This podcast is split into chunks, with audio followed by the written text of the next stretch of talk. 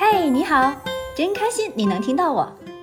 我们是一对爱自驾旅行的八零后夫妻，一个呢喜欢拍照，一个呢喜欢写文，一个痴迷开车自驾，一个永远愿意陪着他到处疯。世界上已经发现的绝大多数的雅丹地貌，都存在于极度干旱的区域。而在我国青海西北部的柴达木盆地边缘，就有一个独一无二、鲜为人知的水上雅丹。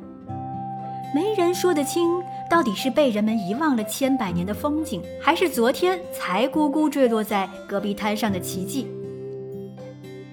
被风蚀的地貌伫立在水上，像礁石，也像小岛。有些地貌的外观如同古城堡，大家喜欢叫它们“魔鬼城”。而今天，这是一大片建在水上的沙漠魔鬼城。深蓝的如同海水一样的水上雅丹，给人一种假象，想象在脑海中屏蔽掉你所看到的所有的人、车、物，就好像是身处在了另外一个未知的星球上。与陆地上的雅丹一样的道理。这水上雅丹的形成，也是湖水在长期的沙漠、戈壁、风化的条件下形成壮丽的景观。在这样雅丹风貌形成以后，由于柴达木盆地的地壳运动，而让青海湖等地的湖水通过地下流入到了这雅丹境内，就形成了我们眼前所见到的壮丽的水上雅丹的景观了。这一路我还有个任务要完成，一起练瑜伽的吕姐是地理老师。我答应她留下一小瓶当地的水带回去给她教学用。正准备灌水的时候，在湖边停留下来仔细观察，有很多蓝色的小蜻蜓停在岩石上，通体的宝石蓝色在阳光的照射下，让这些小精灵格外璀璨耀眼。李老师，我给你灌的这个是哪儿的水啊？水上雅丹的水啊。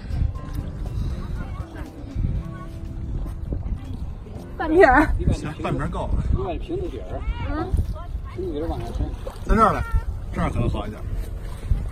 你这个，行，够了。小贴士：乌素特水上雅丹门票一百二十元一人，含观光车票。来这儿拍照可要准备一些颜色鲜艳的衣服。我这件红衣服真是穿插了这趟自驾游的全程，在蓝天的映衬下，十分的跳脱显眼。离这里不远，还有一处刚刚准备圈地收费的更美丽的咸水湖泊——大柴旦翡翠湖。这个翡翠湖很名副其实，果然美的不可方物。它很小，不如茶卡盐湖的十七分之一。由于所含的矿物质浓度不同，形成了颜色多彩的景象。天气晴好时，镜面般的湖水倒映着蓝天白云和皑皑雪山，宛如置于仙境中。我们到的时候，翡翠湖的景区游客中心正在建。游客中心大牌楼前面的几百米处有一个盐卤湖，头一回看到像豆腐脑颜色的盐湖，好新奇。它的成分我也不十分清楚，应该是富含钾盐。来看看图片，是不是很像一大锅豆腐脑？胖叔又开始作妖了。吃的太淡了，我看这个盐，我都走中道了。淡什么淡？咱们今儿借着补补盐啊！巨咸吧？我操！我跟你说啊，肯定很难吃。还可以知道吗？要弄点手把肉蘸着这个就行了。我觉得可以吃，就这盐，而且是特别香的那种、那种、那种天然的盐。这种盐稍微经过加工提纯，就是我们市场上见到的可以吃的盐，这不是工业盐。啊，工业盐的质地应该不是这样子。非常细腻。